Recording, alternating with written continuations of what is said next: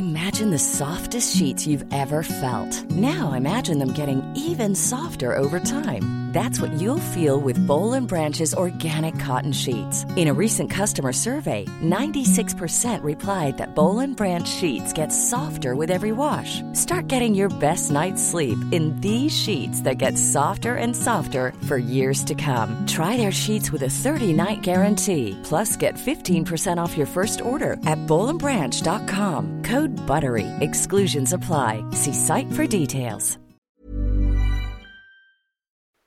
Es gibt doch eigentlich keine schönere Jahreszeit zum Daten als den Frühling. Deshalb wollen wir euch Hinge vorstellen. The Dating App designed to be deleted. Hinge ist gemacht für Menschen, die es ernst meinen. Und zwar unabhängig von deiner sexuellen Orientierung oder Geschlechtsidentität. Du legst ein ausführliches Profil an mit deinen gewählten Pronomen, kannst dafür sogar Sprachnachrichten und Videos aufnehmen. All das hilft dem Algorithmus, dir die Menschen anzuzeigen, mit denen du besonders kompatibel bist. Und wenn du unsicher bist, wie du ein gutes Gespräch anfangen kannst, machen dir die Prompts den Einstieg viel leichter. Prompts sind kurze Fragen, mit denen du dein Profil tunen kannst, mit denen du dich so zeigen kannst, wie du wirklich bist. Und dies deinem Gegenüber ermöglichen, gleich ein authentisches Gespräch anzufangen. Hinge hat Prompts speziell für die LGBTQIA-Plus-Community entwickelt, zum Beispiel, welche queeren Orte deine Favorites sind oder wie Gender Euphoria für dich aussieht. Also, wenn du noch auf der Suche nach authentischen Verbindungen bist, lad Hinge runter und probier die Prompts aus. Hello. Hi. Na? Erste Folge Soda Pop. Ja, aufregend. Wir reden über Popkultur. Über Popkultur und uns und Psyche. Popkultur Gefühle. und unsere Psyche und unsere Gefühle. Ja, ja, wir sind da ganz selbstlos unterwegs.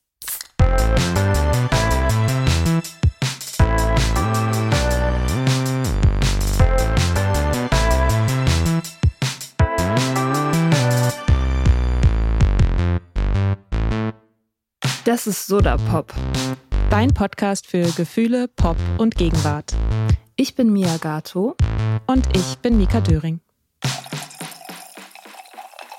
Ich weiß ja nicht, also dieses ganze Popkultur-Ding, das ist ja etwas, ich, ich weiß nicht, wie das bei dir ist, wo man tendenziell eher so herablassend draufblickt und, und sich, da, also vielleicht jetzt nicht unbedingt dafür schämt, dass man das gut findet, sowas wie Taylor Swift oder irgendwelche Romcoms oder sowas. Oder alles, was so Bubblegum-mäßig ist, aber es ist ja schon auch irgendwas, was mm, immer so ein bisschen belächelt wird. Und ich fand das schon immer scheiße. Weil ich finde, so Lifestyle-Themen und alles, was damit zusammenhängt, sind so wichtig und so auch so unmittelbar politisch oft, dass es irgendwie für mich immer schon unverständlich war, warum das manchmal so belächelt wird. Wenn man sich Voll. so mit Popkultur auskennt oder mit irgendwelchen, weiß nicht, Stars oder Musik, also whatever, ne? Alles, was da so reingehört. Oh, meine Tür hat geklingelt, das passiert eigentlich nie. Willst du da mal hingehen? Ich weiß nicht, macht man das? Ich würde mich verstecken im Normalfall, außer du wartest ein Paket. Ich will. Nee, ich lasse nichts nach Hause schicken. Ich bin nicht verrückt. Ich lasse hier niemanden rein. Nee, also das Türklingel ist völlig 90er. Das kann nur irgendein verwirrter Pizzabote oder so, so jemand sein. Nicht mein Problem. Okay. ähm, ja, ich fand das auch immer schon strange, dass die Popkultur als sowas behandelt wird, was nicht so richtig ernst zu nehmen ist. Ich glaube, das ist aber auch sehr doll ein deutsches Ding, Mhm. dass diese Unterscheidung in Hochkultur und Tiefkultur so existiert. Und wenn man sich so überlegt, oder wenn ich jetzt schaue in meinem eigenen Leben, was hatte denn mehr Einfluss und hat mich mehr geprägt? Die Gilmore Girls oder Mozart oder die Oper oder irgendwie so. Ne, das auch die, Ja. ja, die vermeintlichen, also diese Klassiker, der Kanon und so, die, da- das ist die objektive Kultur, die Kunst, die was von uns möchte. Und dann gibt's noch das Seichte. Und das ist ja alles banal. Und es ist halt nicht banal, weil selbst in den Sachen, die so auf den ersten Blick vielleicht banal aussehen, steckt ja total viel drin. Total. Total. Ich meine, selbst in den Sachen, die wirklich äh, halt schon auch irgendwie dämlich sind, also sowas wie halt irgendwelche Celebrity-Hochzeiten in der Gala oder sowas, das ist ja immer auch ein, ja, wie soll man sagen, ein Barometer für das, was die Gesellschaft so denkt oder was der Ja, Mainstream so denkt. Ideologie. Ja, genau. Ja.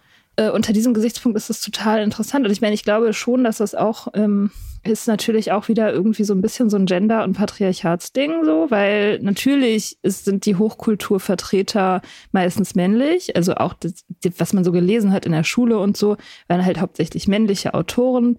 Und das, was, was hauptsächlich Frauen mögen auch, also auch so Filme oder Musik, die irgendwie hauptsächlich von Frauen konsumiert wird, wird halt oft auch automatisch so in diese seichte Kategorie eingeordnet. Und das ist auch mhm. wieder so ein, so ein ganz klarer Gender-Bias einfach. Ich finde, es ist so ähnlich wie mit Philosophie und Selbsthilfe. Weil letztendlich das meiste, was so an Philosophie existiert, natürlich geht es um die Frage, was können wir wissen, wer sind wir, was macht den Menschen aus, bla bla, so. Aber die Frage ist ja immer auch, wie können wir leben, wie können wir gut leben. Mhm. Und Philosophie ist so traditionell so die Domäne der Männer. Das ist alles sehr ernst zu nehmen. Mhm. So, da kritisieren wir die reine Vernunft. Und es werden keine Witze gemacht. es, werden, es gibt keine alles Witze. Sehr ernst. Es ist alles furchtbar ernst. Und dann gibt es die Selbsthilfe. Und das ist halt so pink und für Frauen, die irgendwie mit ihrem Leben nicht so richtig klarkommen und die irgendwie so unglücklich sind, so diffus und jetzt meinen, sie müssten irgendwie ihr Higher Self finden oder keine Ahnung. Das wird so, das sind in der Wertigkeit zwei völlig unterschiedliche Kategorien. Mhm. Dabei Kant ist auch nicht auf sein Leben klargekommen. Nee, bestimmt nicht. Nee. Und Nietzsche erst recht nicht. Nietzsche, also Nietzsche ist sowas von gar nicht klargekommen. Klar also was, was, was unsere Life Skills betrifft, wir sind Nietzsches 10 Steps voraus. ja, wir haben auch keine Syphilis. Keine das ist Syphilis. schon mal ein Plus. Ja. ja. also, not that I know of. In Berlin verbreitet sich das ja scheinbar gerade wieder. Ich muss aufpassen. Das ist ein Ding, äh, man merkt das ja dann auch nicht. Wenn die ersten Symptome abgeklungen sind. Ist das so?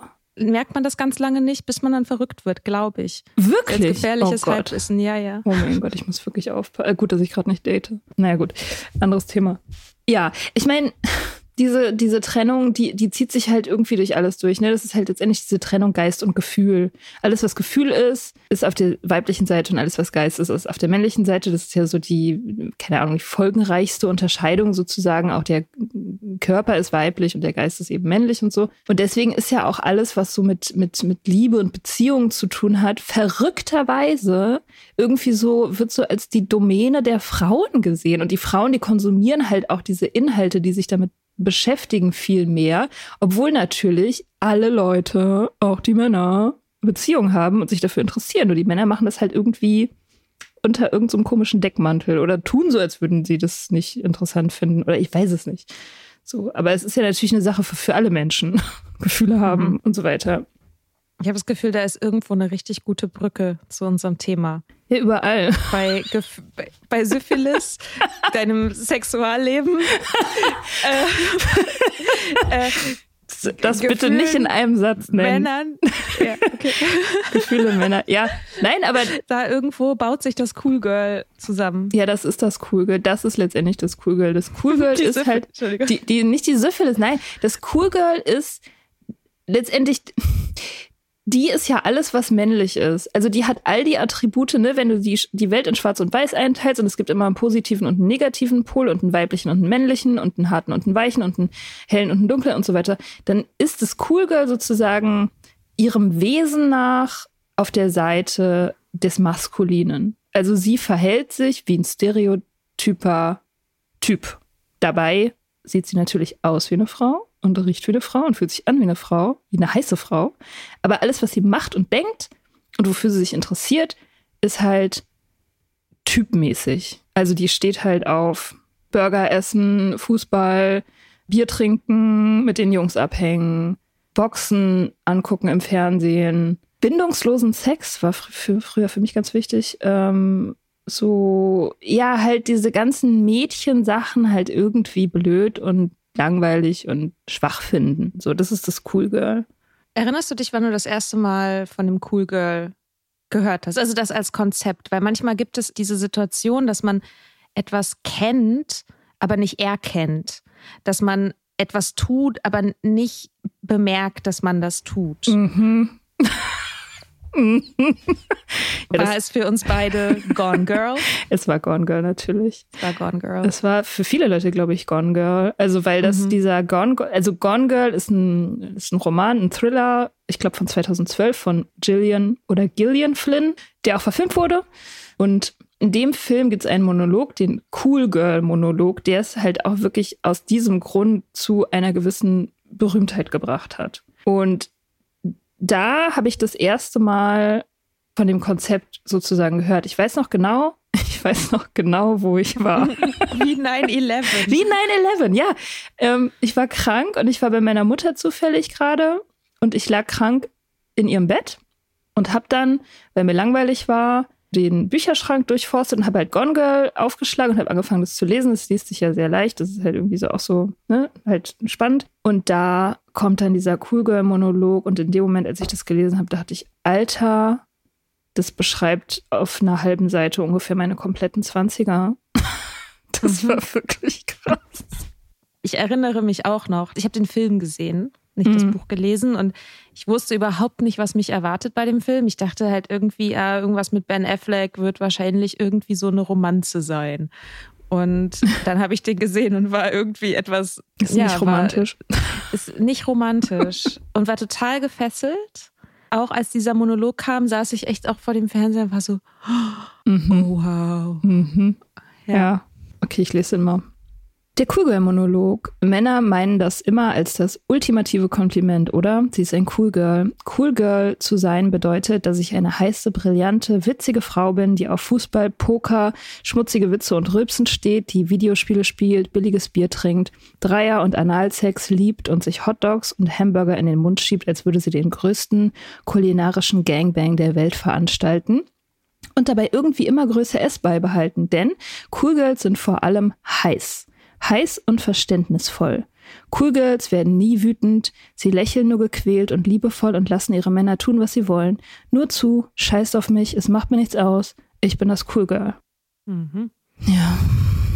Ich habe gelesen, dass die Autorin sich dazu inspiriert gefühlt hat, als sie Verrückt nach Mary gesehen hat, den Film mit mhm. Cameron Diaz. Mhm.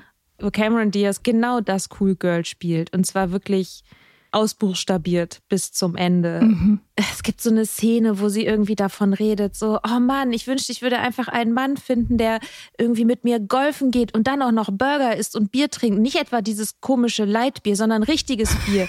So, wo man sich so denkt, ja, Mary, ich glaube, so jemanden wirst du wahrscheinlich finden. Aber sie tut, aber sie tut halt so, als ob das irgendwie so ein. Ja, als wäre das was total Besonderes, total so einen Mann zu finden. Qualität, ja. Und sie sehnt sich so danach, endlich einen Mann zu finden, der mit ihr Burger isst und Bier trinkt. Mhm. Und man mhm. denkt sich so, ja, das klingt nicht nach etwas, was eine Frau geschrieben hat. nee, das klingt nach etwas, was ein Mann geschrieben hat, der sich eine Frau wünscht, die auf Burger und Bier abfährt. Ja. Ja, that's the thing, weil das Cool Girl ist halt komplett die Kreation von Typen, also ich meine, als ich früher, ich war ja, ich war ja das ultimative Cool Girl auch, naja, vielleicht nicht so ganz so krass wie Mary, aber schon ziemlich nah dran. Und ich habe damals ja gar nicht verstanden, wo, woher das kommt und dass ich das nicht selber erfunden habe. Das ist wie so ein trojanisches Pferd gewesen. Nämlich eigentlich ist es ja internalisierte Misogynie. Es ist ja mhm. nichts anderes. Ne? Es ist halt so, die anderen Frauen sind alle doof, aber ich bin anders. Ich bin wie die Kerle und deswegen bin ich besser. Ich bin nicht so viel Drama. Ich bin nicht so viel Drama, ich bin nicht ich anstrengend. Bin nicht so wie die anderen Frauen. Genau, irgendwie cooler mit Sex und easygoing und irgendwie mutiger und wilder und ja, was ist hier noch? Ich finde, es hat auch was damit zu tun, inzwischen zumindest, mit so einem Antifeminismus. Ich brauche keine Handouts. Ich bin nicht darauf angewiesen, hier irgendwas geschenkt zu kriegen. Mhm. Genau, ich brauche diesen ganzen Jammerfeminismus nicht weil ich bin schon angekommen. Guck, guckt mich doch mhm. an. Ich, es, ist, es funktioniert doch. Ich bin hot und cool. Und ich mhm. habe gar kein Problem. So, ja, ja, voll. Ja, das ist, ähm, es ist schockierend, also wie lange ich das, das gemacht habe auch. Und wie wenig ich das, das durchschaut habe. Und wie, ähm, wie, wie toxisch das aber für mich war und was für was für negative Konsequenzen das ja eigentlich hat. Eigentlich ist es ja Selbstverletzung. Eigentlich bedeutet es ja, dass du die ganze Zeit, also im Extremfall, die ganze Zeit gegen deine eigenen Bedürfnisse arbeitest und Sachen versuchst irgendwie nach außen hin darzustellen, die du gar nicht bist. So. Mhm. Und das finde ich das Spannende in Gone Girl. Eigentlich bleibt sie irgendwie in dieser Rolle, bloß der empowernde Moment für sie, wenn man das jetzt Empowerment nennen möchte, ähm, ist ja, dass sie das Narrativ explizit macht. Also während Mary in Verrückt nach Mary halt die, einfach diese Rolle spielt und halt genau dieses, ja, das Spiel genauso spielt, wie das von ihr gewünscht ist mhm. und da keine Reflexionsebene drin ist, ist sie sozusagen auch kein empowernder Charakter. Während in Gone Girl Amy ja irgendwann sagt, okay, ich habe diese Rolle gespielt und mein Ehemann, wir haben uns sozusagen stillschweigend darauf geeinigt, dass wir beide eine Rolle spielen werden. In dem Moment, in dem er seine Rolle gebrochen hat und eine Affäre mit einem jüngeren Cool Girl angefangen hat, zieht sie Konsequenzen, macht dieses Narrativ sozusagen explizit und fängt das an umzudrehen sozusagen und gegen ihn zu verwenden mhm. und baut eine neue Geschichte. Baut dann plötzlich statt des Cool Girls, baut sie die Geschichte der leidenden Ehefrau und inszeniert das. Also die Ehefrau, die von ihrem Mann geschlagen wurde, Stimmt. die schwanger ist, die, ähm, die sozusagen fliehen musste und ja, erzählt halt, erzählt das nächste Stereotyp. Mm, die weibliche Leidensgeschichte. Mhm. So, ja, stimmt. Ja, ja, so habe ich das noch gar nicht gesehen. Ja, right. Ja, sie macht das ein bisschen extremer, als wir das, als wir die Energie dafür hätten in so einer Situation. sie täuscht ihren eigenen Tod vor und so. Ähm, es gibt ja auch einen Film, den ich, den ich auch in dieser Hinsicht ziemlich gut finde, wo das nochmal gedreht wird, und zwar, wie werde ich ihn los in zehn Tagen? Da ist auch, ja. da ist eine, die, eine Reporterin, die versucht, einen Typen rumzukriegen Nee, die versucht, den Typen, der an ihr dranhängt, an ihr rumbaggert, loszuwerden, indem sie sich so verhält wie eine normale Frau. Mhm. Wie ihre Kollegin. Das ist auch, das finde ich so schlimm. Also ihre Kollegin ist halt die normale Frau in Anführungsstrichen, die ist weinerlich und will sich immer binden und nervt total rum mit ihrer Liebe. Mit, mit ihrer Liebe und ihrem unsicheren Bindungsstil. Mhm. Und nach dieser Frau ist sozusagen das Vorbild dann für die Protagonistin zu sagen, ja, so verhalte ich mich jetzt, um ihn möglichst schnell loszuwerden. Genau, und sie ist aber in Wirklichkeit das totale Gegenteil. In Wirklichkeit ist sie halt genau diese, ne, die halt immer ähm, irgendwie Boxen angucken will und Football und die halt die ganze Zeit Burger essen will und und sie muss halt sozusagen ihr wahres Ich vor ihm verstecken, also ihr cooles Ich. Das mhm. muss halt sozusagen versteckt werden, damit sie diesen Typen los wird und dann macht sie halt so Sachen wie irgendwie so Plüschtiere in seine Wohnung bringen und seine, also völlige peinliche Auftritte so vor seinen Freunden machen und so ihn halt so zu Lovebomben auch. Ja, und halt einfach das Klischee von so einer nervigen Braut zu sein. Ja, aber Gott sei Dank findet er dann am Ende natürlich raus, dass sie in Wirklichkeit cool ist. Mhm. es gibt sehr viele Cool Girls in der amerikanischen, also in amerikanischen Filmen und in deutschen irgendwie nicht. In deutschen habe ich, habe ich nicht so wirklich welche gefunden. Außer die Tante in der Coke Zero Werbung. Das ist die einzige, die mir eingefallen ist. die eigentlich Manuel ja. Neuer ist. ähm, ja, im amerikanischen, also so Robin aus How I Met Your Mother wäre auf jeden Fall auch ein cool Girl, die mhm. gerne Whisky trinkt, der alt genug ist, um seinen eigenen Whisky zu bestellen. Mhm. Alkohol ist auch immer sehr wichtig für das Cool Girl. Alkohol ist immer sehr wichtig. Sehr wichtig. Ja. Auch, im, auch für Real-Life Cool Girls ist er besonders wichtig. Ja. Damit man nicht so viel fühlen muss. Mhm. Dann äh, Mila Kunis, sowohl in Friends with Benefits mhm. mit Justin Timberlake und Forgetting Sarah Marshall. Mhm. Genau, da ist in beiden Fällen ist sie spielt sie also auch wieder nicht so Bock auf Bindung. In Forgetting Sarah Marshall ist sie halt die auch das verständnisvolle Cool Girl, die mit der man auch mal Spaß haben kann und die nicht irgendwie so nervige Sachen von ihm möchte, die seine Ex-Freundin in der Beziehung wollte, sodass er sich mal, weiß ich nicht, Hosen anzieht oder mal zurückruft. So, mal zurückruft. Genau. Sie hat auch in Black Swan hat sie auch ein Cool Girl gespielt. Also nicht so ganz offensichtlich, weil sie sich nicht auf Liebesbeziehungen bezog in dem Film. Aber da ist ja auch diese, da sind ja auch diese zwei diametral angelegten Charaktere, die, die disziplinierte Ballerina, die wei also der, der weiße Schwan sozusagen, sie ist diszipliniert, mhm. wurde bei ihrer Mutter, ist sexuell irgendwie sehr, naja, zurückgenommen oder verklemmt oder so und ist halt immer so, ja, also ja, steif irgendwie, steif und sie kann sich irgendwie nicht locker machen so. Und dann kommt Mila Kunis als ihre, als der Ersatz sozusagen und die ist halt, die ist halt ganz locker, die bewegt sich ganz fließend, so ohne drüber nachzudenken und ist halt super sexy und trinkt gerne, nimmt gern Drogen und alles fällt ihr sehr leicht. So. Ja. Ja, die spielt häufig Cool Girls. Wer auch oft Cool Girls spielt, ist Megan Fox. Ist mir aufgefallen. Hm. Die spielt eigentlich in fast allen ihrer. Also, weiß ich nicht, ich habe ja nicht alles gesehen von ihr, aber sie spielt sehr, sehr oft das Cool Girl, weil sie halt auch sehr, sehr hot ist. Das mhm. Hot-Sein ist immer sehr wichtig für das Cool Girl natürlich. Also sobald das Cool Girl, wenn, wenn das Cool Girl sich so verhält wie das Cool Girl, aber da, dabei nicht hot wäre, das wäre ein Dealbreaker.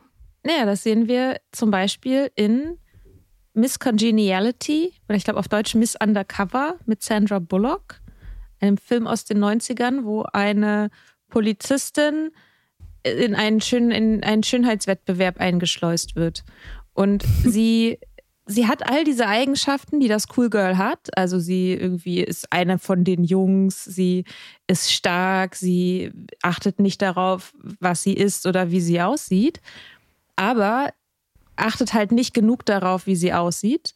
Und erst in, als sie dieses, als sie das Makeover kriegt, um in diesen Schönheitswettbewerb reinzukommen, erst da wird sie zum eigentlichen Cool Girl, mhm. weil sie jetzt endlich hot ist. Mhm. So. Und das ist auch, ja, wenn man sich jetzt zum Beispiel vorstellt, also so Real Life Cool Girl Jennifer Lawrence, ist sie vielleicht nicht mehr so sehr, aber sie hatte so auf jeden Fall so eine Cool Girl Phase. Hat in jedem Interview darüber geredet, wie viel sie irgendwo gegessen hat mit den Jungs, wo sie irgendwie zu äh, irgendeinem Fastfood-Laden sind, wie viel sie irgendwie getrunken hat und so, hat irgendwie bei den Oscars gerade noch einen Shot hinter der Bühne genommen und so. Und alle finden es halt super geil. Mhm. Wenn sie nicht so aussehen würde wie Jennifer Lawrence, kann es ja aber sicher sein, dass das, das sehr nicht anders. Geil. Das hat ja auch sogar, ich meine, es gab ja diese, da habe ich damals, ich habe vor unendlich langer Zeit habe ich mal einen cool Girl Text geschrieben für den Blog. Und da habe ich auch Jennifer Lawrence recherchiert und sie ist ja bei irgendeiner Oscar-Verleihung ist sie hingefallen auf dem mhm. Weg zur Bühne. Und dann hat ja. sie gesagt, das ist wegen dem ganzen Champagner. Und alle fanden das natürlich super und alle haben sie gefeiert, ah, Champagner und sie sieht heiß aus und bla. Ähm, und dann hat aber ein männlicher Journalist einen offenen Brief geschrieben in irgendeinem schwachsinnigen Boulevardblatt, ähm, wo er gesagt hat, so ja, jetzt ist es alles noch heiß und lustig, aber warte, bis du nicht mehr heiß bist, dann ist das nämlich alles gar nicht mehr lustig. Jenny, ähm, Oh. Das hat sie so total runtergemacht irgendwie dafür. Ich weiß nicht mehr genau. Äh, ja, aber also hat sie sehr so öffentlich irgendwie diffamiert. Das ist ja alles nur deswegen, nur deswegen ähm, damit durchkommt, weil sie halt so hot ist. Was stimmt, auf eine Art. Aber sie, sie hat halt das Spiel nicht erfunden. Nein, natürlich. Also das, wir haben alle das Spiel nicht erfunden. Offensichtlich, also ich meine, ich habe es so lange nicht geblickt und ich bin wirklich eigentlich ganz clever so. Meistens ich habe das auch jahrelang nicht verstanden. Hm. So, ähm, das ist schon verrückt. Ja, ändert sich das gerade? Oder wachsen die Kugels immer nach? Ich glaube, es ändert sich, dass wir einfach mehr verschiedene Charaktere im Fernsehen oder in Serien und Filmen sehen können. Und dass auch die Räume, in denen geschrieben wird, dass die diverser werden.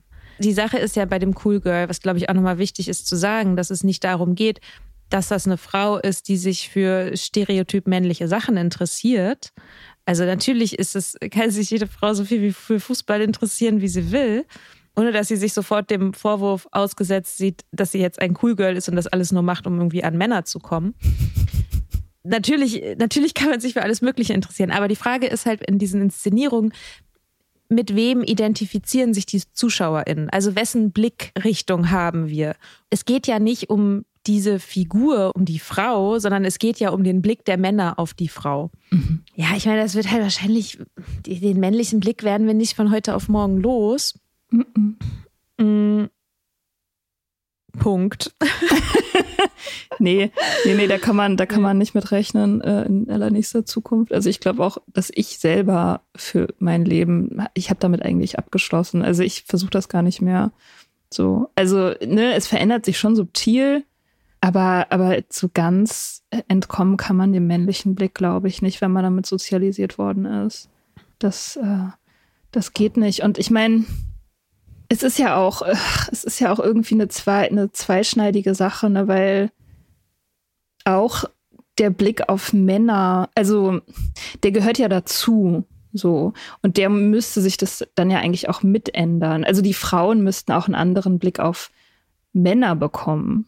Und das passiert ja auch nicht von heute auf morgen. Ne? Also zum Beispiel halt diese Sachen, dass irgendwie ein Mann muss stark sein, Mann muss hart sein, Mann muss Versorger sein, er muss irgendwie mich verteidigen, mich beschützen. Whatever, all diese Sachen, die werden ja von Frauen auch an Männern immer noch sexualisiert. So.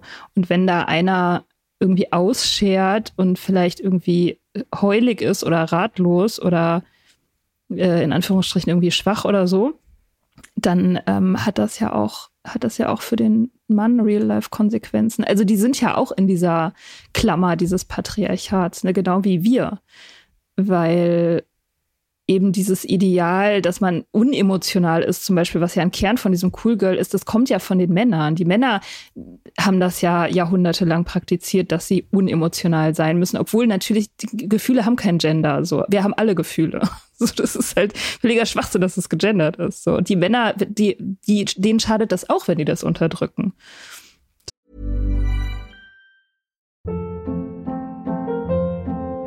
Hold up. What was that? Boring. No flavor. That was as bad as those leftovers you ate all week. Kiki Palmer here, and it's time to say hello to something fresh and guilt-free. Hello Fresh. Jazz up dinner with pecan-crusted chicken or garlic butter shrimp scampi. Now that's music to my mouth. Hello Fresh. Let's get this dinner party started. Discover all the delicious possibilities at hellofresh.com. Boah, ich brauche dringend mal Urlaub. Am besten weit weg, so oben auf dem Berg oder so.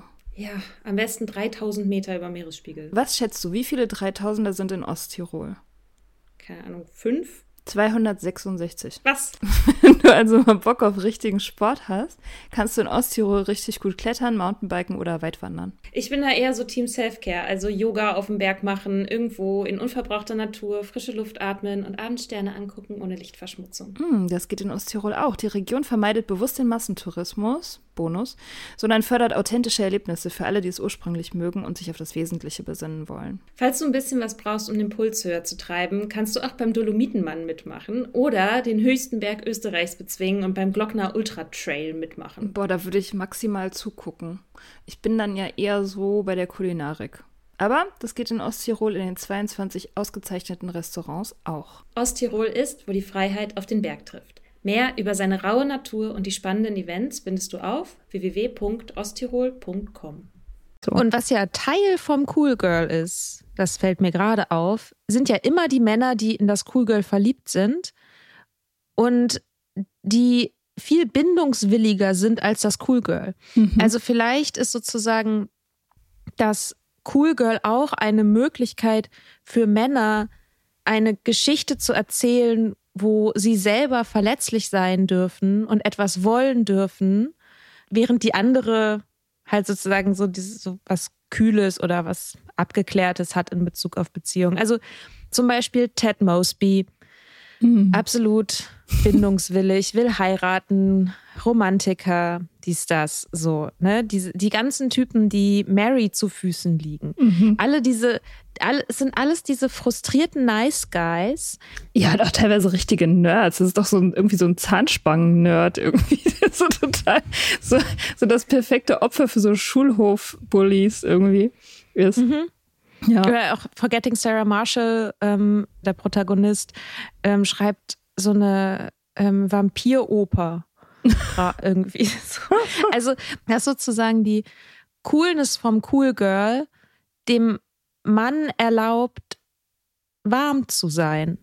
Interesting. Habe ich da nie so drüber nachgedacht, aber stimmt. Ha. Vielleicht, ist es eine, vielleicht sind diese ganzen Cool Girls ein Hilfeschrei. Das ist einfach ein Hilfeschrei der Männer. oh Gott, das habe ich auch nie gesehen. Die brauchen unsere Hilfe, ey, beim Fühlen. Hm. Ja, ja, aber das, ähm, das sehe ich eigentlich, also in letzter Zeit, jetzt wo ich meine eigenen Sachen irgendwie aufgeräumt habe und irgendwie mit meiner Weiblichkeit klarkomme, ähm, jetzt wo das so ist und ich da irgendwie Frieden habe an dieser Front, sehe ich halt um mich rum ganz oft, wie die Männer damit nicht klarkommen und wie, wie irgendwie, wie das so das nächste Ding auch sein muss in dieser ganzen feministischen Debatte und in dieser ganzen Bewegung. Und es fängt jetzt langsam so ein bisschen an. Es gibt so zarte Knospen, die da irgendwie sprießen und hier und da mal so ein Buch, was rauskommt über Maskulinität und so. Aber es ist immer noch ganz schön wenig. So, es ist immer noch so, dass äh, die Männer da, glaube ich, irgendwie schwer rauskommen aus ihrer, aus dieser komischen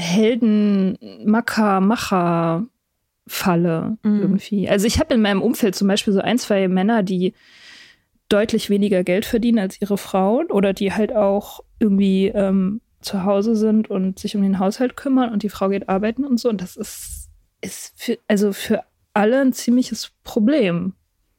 Ach, Tatsache. Ja. Ja, gut, ich meine, fairerweise muss ich sagen, für mich wäre es, glaube ich, auch ein Problem. Also, wenn ich diejenige wäre, die deutlich weniger verdient und zu Hause bleibt, wäre für mich auch ein Problem. Klar, äh, natürlich wäre für mich auch ein Problem, finanzielle Unabhängigkeit sowieso beste. Ähm, aber die haben halt gleichzeitig auch noch den Blick der Gesellschaft auf sich, was du als Frau Ja. nicht hast. Wenn du als Frau zu Hause bist, Kinder aufziehst, kann sein, dass du dich da hier und da mal rechtfertigen musst vor uns oder so. Aber generell wird das schon, wird das schon so auch hingenommen und auch irgendwie romantisiert und so. Und bei einem Mann ist das aber nicht so. Männer, Mhm. glaube ich, haben da auch Schamgefühle. Ja. So. Ist das Cool Girl dann die Geschichte, in der der bindungswillige Mann sich selbst sabotiert, weil er eben dieses Cool Girl will und nicht die bindungsfähige Frau, um sich dem nicht aussetzen zu müssen? Ist es zu weit hergeholt? Ich glaube ja. also der Gedanke, ne, also der Gedanke ist ja, Das Selbstsabotage von dem Mann ist, das Cool Girl Ja. zu wollen, so wie das Selbstsabotage von einer Frau wäre, den Bad Boy geil zu finden. Ja. Also letztendlich eigentlich der Anxious Attachment Style trifft den Avoidant Attachment Style. Das ist Ja. es ja. Genau. Eigentlich, Ja. ja. stimmt, das ist eigentlich genau analog zu, den, zu, dem, zu dem Bad Boy. Ich will den Bad Boy-Verhalten der Frauen, ne? Das ist eigentlich genau das Gleiche. Obwohl das Cool Girl ist nicht fies, die behandelt den Typen ja nicht schlecht. und am Ende kriegt der Typ ja auch das Cool Girl meistens. Ja, das ist immer so. Das ist auch bei den Frauen so, die Bad Boys wollen. Im Film kommt der Bad Boy immer. Ich meine, Sex in the City, am Ende einer unendlich langen Abfolge von Staffeln kommt Mr. Big, der ultimative Bindungsvermeider, kommt wie von Zauberhand zurück und ist auf einmal der Traumprinz irgendwie, was in Wahrheit Mhm. nie passiert. By the way. Ja. Man hat ja nun auf der einen Seite diese Cool Girl Vorbilder, bei denen dieser klassische Mechanismus greift. Eine Frau, die sich typisch männlich konnotierte Eigenschaften aneignet, wirkt automatisch emanzipiert. Das ist ja so ein komischer Effekt, dass es automatisch, wenn jemand, also wenn, wenn eine Frau sich in Anführungsstrichen männlich verhält, dann geht man immer erstmal, dann denkt man immer, ah ja, Emanzipation. Weil sie spielt ja sozusagen das Game auf der Ebene der Männer. Und damit hat sie ja sozusagen hier was gewonnen an Emanzipation. Es ist ja nicht die Frage, wollen wir dieses Spiel überhaupt so spielen, wie wir das spielen, ähm, sondern es heißt halt, naja, die Frau muss halt genauso hart verhandeln wie ein Mann, statt zu hinterfragen, wollen wir überhaupt in ein System so bauen und wollen wir uns überhaupt so verhalten müssen im professionellen Kontext? Ist der Mann das männliche Verhalten das Maß aller Dinge? So. Also das Ja. heißt sozusagen in dem System, aber in dieser Logik ist das Cool Girl durch dieses Aneignen der Fähigkeiten oder dieser Eigenschaften halt emanzipiert. Und dann ist die Frage, hat man davon auch was, wenn man im Real Life Cool Girl ist? Bestimmt. Also auf, auf die kurze Distanz hat man da bestimmt was von. Da das männliche, also ich meine, das, das männliche Verhalten sollte nicht das Maß aller Dinge sein, aber das ist es ja nach wie vor irgendwie. Also ich, ne, wir sind, ja. wir sind ja, wir, wir sind schon irgendwie in dem Prozess, uns da rauszuschälen und so. Das, das merken ja jetzt irgendwie alle mittlerweile so ein bisschen, aber ähm, aber es ist ja noch nicht gemacht. So, es ist ja immer noch sehr viel Arbeit so und und natürlich hast du als Cool Girl dann Vorteile kurzfristig, aber du zahlst natürlich auch dafür und du zahlst natürlich auch genau den gleichen Preis, den Männer schon immer bezahlt haben. Ne? Also weil der der der Kern ist ja immer irgendwie so die Weichheit und die Emotionalität zu unterdrücken. Und wenn man das macht und dann möglicherweise auch, wenn man es nicht richtig schafft, da irgendwie Substanzen hinzuzuziehen, damit das besser klappt, dann zahlst du halt einen Preis. Wir wissen das ja auch. Also langfristig funktioniert das nicht so gut, weil du dich halt kaputt machst dann damit. Und das, mhm. ne, es funktioniert ja für uns alle nicht. Also für die, für die Männer funktioniert es ja auch nicht so super. So, weiß ich nicht. Also ich meine, klar, kann man jetzt sagen, irgendwie weiß nicht, Geld verdienen. Ich finde, man kann das so ganz schön an der Geschichte von Ronja von Rönne nachvollziehen, wie sich das verändert hat in den letzten Jahren. Ronja von Rönne, ja, stimmt. Ähm, ja, die, da habe ich, glaube ich, das erste Mal gemerkt, als dieser Skandal in Anführungsstrichen kam, dass ich doch äh, eine ziemliche Feministin bin. Das war 2015, glaube ich. Das ist immer gut zu merken. Ja, das, also das war mir vor, also ich war, ich ja. bin ja spät dran gewesen mit dem ganzen Kram. Aber da, da fiel mir das auf, weil ich richtig wütend war. Also Ronja von Rönne, also für die, die sich nicht mehr daran erinnern oder die nicht in dieser winzig kleinen Filterblase sind, wo das ein Ding war.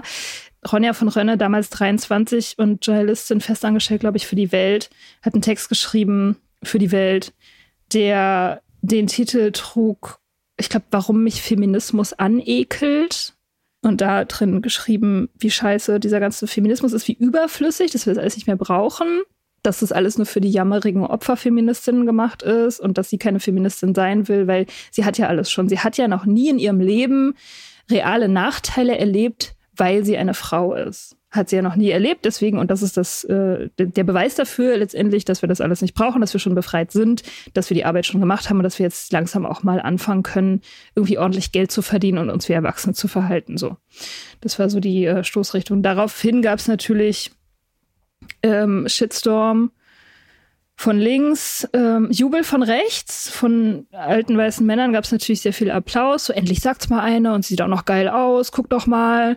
So, was jammert ihr immer rum mit Gender Pay Gap und so? Ihr müsst es euch doch einfach nur nehmen. so. Also gab es total viel Trubel und daraufhin hat sie dann die, äh, ich glaube, ihren Blog offline genommen oder so und hat dann das richtig gestellt oder kontextualisiert. Also sie ist auf jeden Fall zurückgerudert. Und dann oh Gott, um diese ganze grauenvolle Geschichte voll zu machen, dann hat irgendwie eine Weile später, irgendwie ein Jahr später oder so, hat dann Axel Springer versucht, ihr für diesen Text explizit irgendeinen Preis zu verleihen, den sie dann öffentlichkeitswirksam zurückweisen konnte. Also, weil sie ihr eigener Arbeitgeber hat dann für diesen Shitstorm-Text, um sie zu rehabilitieren, hat ihr dann diesen Preis angeboten. Dann konnte sie sagen, nee, ich will den nicht, weil ich habe das alles gar nicht so gemeint. Und damit war sie dann halt wieder mit den link linken, woken Feministinnen okay. So. ja, Springer, ich mein, Alter. Ja, und Ronja von Rönne war ja wirklich sehr jung zu dem Zeitpunkt. Ja. Und wurde, muss man einfach auch so sagen, da von der Redaktion anscheinend nicht gebrieft, dass es vielleicht nicht so positive Konsequenzen haben kann. Also mhm. wurde da im Grunde den Leuten auch zum Fraß vorgeworfen. Total. So, weil jeder, jeder mit Anfang 20 schreibt halt mal dumme Sachen. Also. Ich hätte mit Anfang 20 genau das gleiche geschrieben. Ich habe ja tatsächlich keine negativen Folgen meiner Weiblichkeit bis zu diesem Zeitpunkt erfahren, weil ich fucking Anfang 20 war. Ich sah geil aus und ich habe studiert. So, also was soll ich da Naja, also ich, ich sah geil aus und hab studiert. Naja, also ich meine, wenn ja, du wenn weiß, du studierst, dann, dann bist du will auf eine Zitattafel tun. auf ein T-Shirt. Mit einem Foto von mir selber. Ich keine negativen Konsequenzen. Ich sah geil aus und da habe ich studiert. Nein, mit studiert meine ich einfach nur, dass du, wenn du in der Uni bist, dann gibt's kein es, es gibt halt ja. es ja. gibt halt kein Glass Ceiling so du hast halt ja, noch klar. nicht ne und wenn du keine Kinder und all diese Sachen wenn du du wirst halt natürlich belohnt wenn du wenn du 23 bist und geil aussiehst modelst und noch keine kein Real Life Life hast so natürlich merkst du das erst später ja alternde Männer zünden ganze Städte für einen an weil sie denken, Oh du bist ihre Rettung. It's Ja, es true. ist, äh, Ja. it's true. Ja, Und das, das gibt dir natürlich das Gefühl, dass du irgendwie Macht hast in diesem System. mhm. Weil eben die älteren Typen, die ja offensichtlich die Halter dieser Macht sind, die Wächter dieser Macht, die finden dich ja toll. Du kannst ja, Ja. was mit denen machen. Du kannst sie ja verrückt machen. Mhm. So. genau. Und das hört irgendwann auf. Genau. Das hört, das hört tatsächlich interessanterweise genau in dem Moment auf, wo man anfängt, diese ganzen Sachen zu begreifen. Also so mit Mitte 30, Anfang 40 so, also bei manchen ein bisschen früher, bei dir glaube ich ein bisschen früher, bei mir ein bisschen später, fängst du halt an so zu, zu gucken und dann siehst du, ah, guck mal, hm, da ist ein System dahinter und das ist nicht gerecht. Und dann bist du aber schon in dem Alter, wo sie sagen können so, ja, du bist halt eine hysterische Alte, bist halt nur neidisch. Ja, keiner mehr knallen. Ja, genau. genau. Ja, und das ist wirklich, das ist so enervierend, weil es tatsächlich so die Frauen, die halt Lebenserfahrung haben, die es halt gecheckt haben, die werden halt auf diese Weise sozusagen gesilenced. Und äh, es ist schon sehr lange so. Ich finde das auch krass, wie wenig, ich sag mal, Frauen im Rentenalter in den Medien stattfinden. Klar, du hast zum einen hast du halt sehr junge Frauen, die ihre Perspektiven in die Welt tragen, aber sehr wenig, also es wird langsam auch mehr, aber im Vergleich auch gerade zu alten Männern, die, die, deren Meinung wir ständig hören, ist die Meinung von alten Frauen und also die Perspektive, die sie auch auf ihr eigenes Leben haben und die, so wie, wie sie auch ihr Leben gestalten und was eigentlich Altern bedeutet und auch vielleicht was Altern bedeutet im Kontext davon, eben nicht mehr diesen Idealen sozusagen zu entsprechen, diesen äußerlich angelegten Maßstäben der Fuckability. So. Also wenn du so, dich sozusagen aus diesem Raum langsam anfängst rauszubewegen oder dich schon rausbewegt hast, so was, was verändert das? Was verändert das vielleicht auch mit dem eigenen internalisierten männlichen Blick? Fängt man irgendwann an, tatsächlich darauf zu scheißen oder versucht man daran festzuhalten und so und all diese Fragen, so die, die finden nicht so wirklich statt. Ja, klar. Also es ist ja auch schambehaftet. Ne? Es ist natürlich auch, wer will schon gerne öffentlich zugeben, dass sie ähm, so Angst hat vom Altern zum Beispiel. Also das ist, das ist total, weil das ist ja auch ein Teil des Ideals, ist es ja, dass du geil aussiehst und dir das auch völlig egal ist. Also du hast ja kein Skin in the Game, so das darf dir nicht wichtig sein. Das passiert halt einfach, das passiert ja halt einfach so. Ich habe mal ein Gespräch darüber gehabt mit meinem Freund Matt, der meinte, also der hatte damals, das ist schon ewig her, der hatte damals irgendwie so eine Liebhaberin, die war Ende 30 und die hat irgendwie so behauptet, das würde ja alles gar nichts ausmachen und die sollen mal alle nicht rumheulen mit diesem Älterwerden und so, das wäre alles überhaupt kein Problem. Und er war irgendwie, glaube ich, auch zu dem Zeitpunkt deutlich jünger als sie. Und er hat mir das so erzählt und meinte so, das sei ja der Beweis dafür, dass das alles irgendwie völlig übertrieben ist und so. Und ich meinte so, maybe hat sie dir halt einfach nicht die Wahrheit gesagt.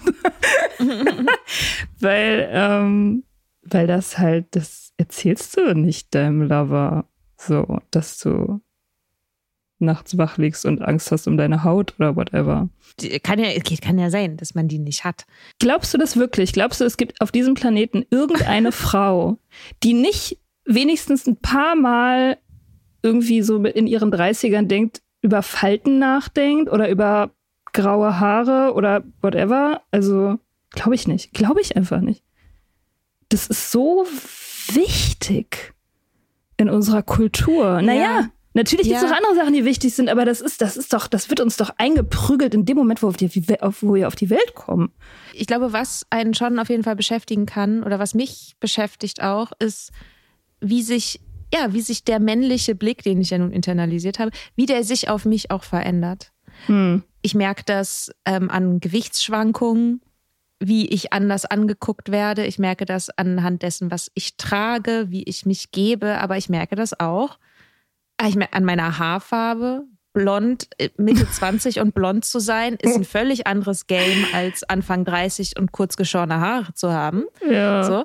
Und das sind auf jeden Fall Sachen, die man, die man mitbekommt. Da kann man gar nicht anders. Weil der, der Spiegel, der, den die Welt dir vorhält, also die Reaktionen deiner Mitmenschen auf dich, sich verändern. Man kann gar nicht anders, als das mitzubekommen. Klar. Und sich auch dieses, diese Frage auch nach, wo liegt eigentlich meine Macht?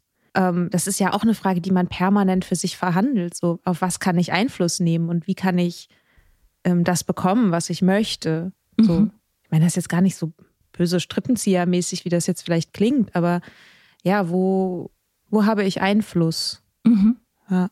Ja, ja, das ist halt auch, also ich meine, als ich irgendwie so in meinen Zwanzigern war, dachte ich halt, ich bin halt besonders interessant, besonders schlau, besonders dies, das, also besonders talentiert oder whatever. Mhm. Und das war ich bestimmt auch, aber das war nicht der Grund, warum sich Türen für mich aufgegangen sind, sage ich mal. Also sowohl im Privaten als auch in irgendwelchen Jobsachen ist es natürlich ganz klar, dass du, wenn du jung und hot bist, dass sich da anders Türen öffnen, als wenn du alt und verbraucht bist, so wie ich jetzt. ähm, und das Ja. hat ja, also es hat ja reale Konsequenzen, das ist ja nicht zu leugnen. Und deswegen ist halt dieses ganze, diese ganze Botox-Debatte und so, die ja jetzt auch anfängt in meinem Alter oder schon mit 30, weiß ich nicht, wann das anfängt bei manchen Leuten. Das ist ja alles real. Und das ist, und die Tatsache, dass das halt so marginalisiert wird und das halt so behandelt wird, als wäre das was für oberflächliche Leute, das ist halt auch wieder so ein Stilllegungsmechanismus irgendwie. Ich fand es sehr frappierend, als ich in Irland gelebt habe und hinter der Bar stand, unter anderem.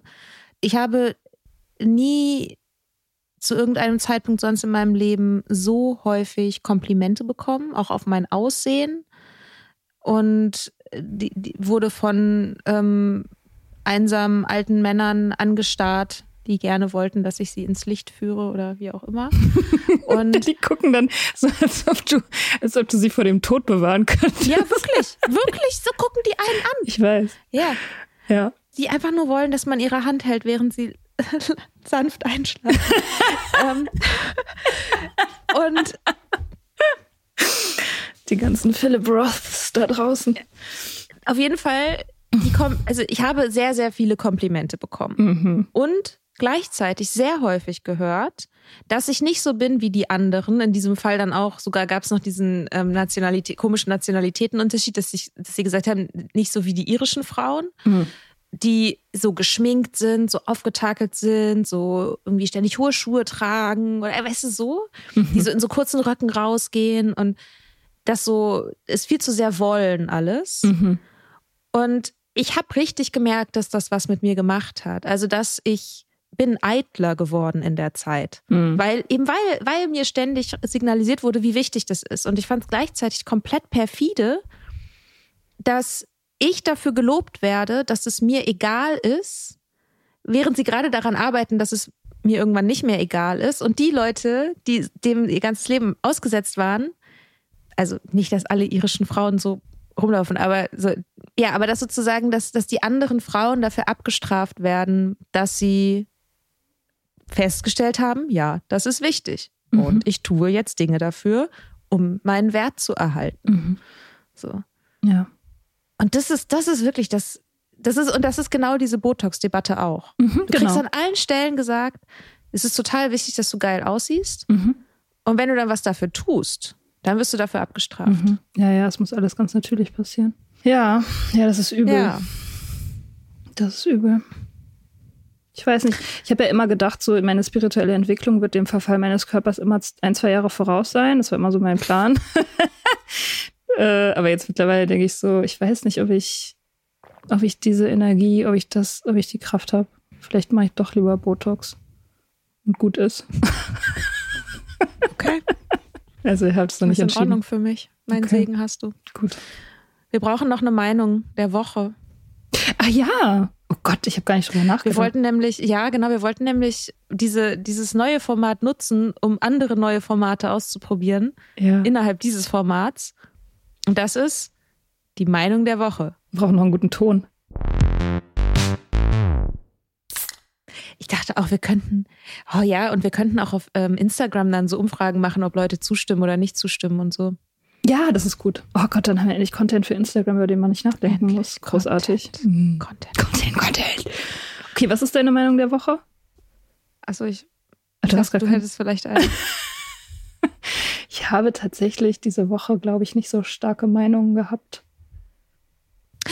Ich habe eine Meinung. Nur eine. Eine einzige. Nicht Okay. mehr. Okay. Ich bin eine Frau. Ich, ich, eine kann ich mir leisten, bevor ich unfuckable werde. Meinungsminimalismus. Nee, das hier ist absoluter Meinungsmaximalismus. yeah. Und zwar ist das Prinzip von Consistency, das wir überall in Selbsthilfeliteratur gepredigt bekommen, mit diesem, du musst jeden Tag immer irgendwie gleichbleibend das und das machen und dann wirst du irgendwann Erfolg haben. Und never break the chain und immer, jeden Tag dasselbe machen und so. Das ist patriarchal und neurotypisch und wir müssen es ablehnen. Es ist deshalb patriarchal, weil es komplett außer Acht lässt, dass es Menschen gibt, die ihren natürlicher Energiefluss abebbt und wiederkommt und mal stärker ist und mal schwächer ist und wir einfach und wir einfach Tage haben, an denen Energie anders fließt als zu anderen Zeiten. Mika redet Und- hier gerade von PMS, falls es noch nicht alle verstanden Ich haben. rede, ich, rede, ich rede vom weiblichen Zyklus. Ja. Genau, und das ist sozusagen dieses, wir müssen immer gleichbleibend unsere Arbeit machen, basiert auf dem Gedanken, dass wir jeden Tag dieselbe Energie zur Verfügung stehen haben. Und das ist effektiv nicht so. Nee. Und es ist neurotypisch aus genau diesen Gründen auch, weil halt Menschen, die irgendwie auf einem Spektrum bisschen weiter in eine Richtung tendieren, sei es ADHS oder Autismus oder was auch immer, ähm, eben halt auch nicht jeden Tag die gleiche Energie zur Verfügung haben. Und manche Dinge an manchen Tagen gut funktionieren und andere überhaupt nicht gut funktionieren. Ja. Deswegen müssen wir es ablehnen. Ja, dieses Prinzip wurde wahrscheinlich auch irgendwie von Typen erschaffen, die ähm, im Hintergrund halt äh, irgendwelche Frauen hatten, die sich um ihre Kinder gekümmert haben zum Beispiel oder irgendwelche Nannies oder so, keine Ahnung, die halt irgendwie die, den Luxus hatten, sich jeden Tag um die gleiche Zeit in ihr Turmzimmer zurückzuziehen und dort irgendwie zu arbeiten oder so. Was ja auch nicht unbedingt mit der Lebensrealität der allermeisten Leute ähm, übereinstimmt. Ja, Hm. insofern unterstütze ich das. Danke. Das war meine Meinung.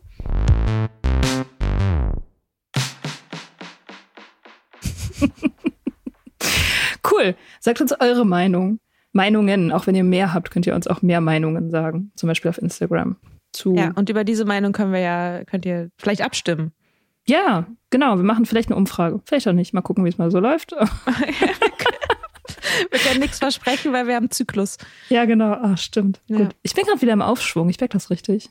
Ah, ich merke das auch. Hm. Richtig gut drauf heute. Hm. Ich habe eben Eis gegessen. Oh, Ja. Das war schön. Ja, cool. Ja, Okay. dann.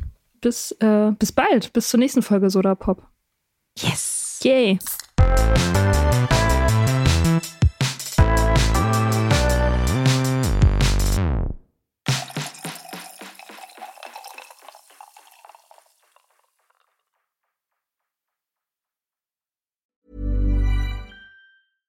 Ever catch yourself eating the same flavorless dinner three days in a row?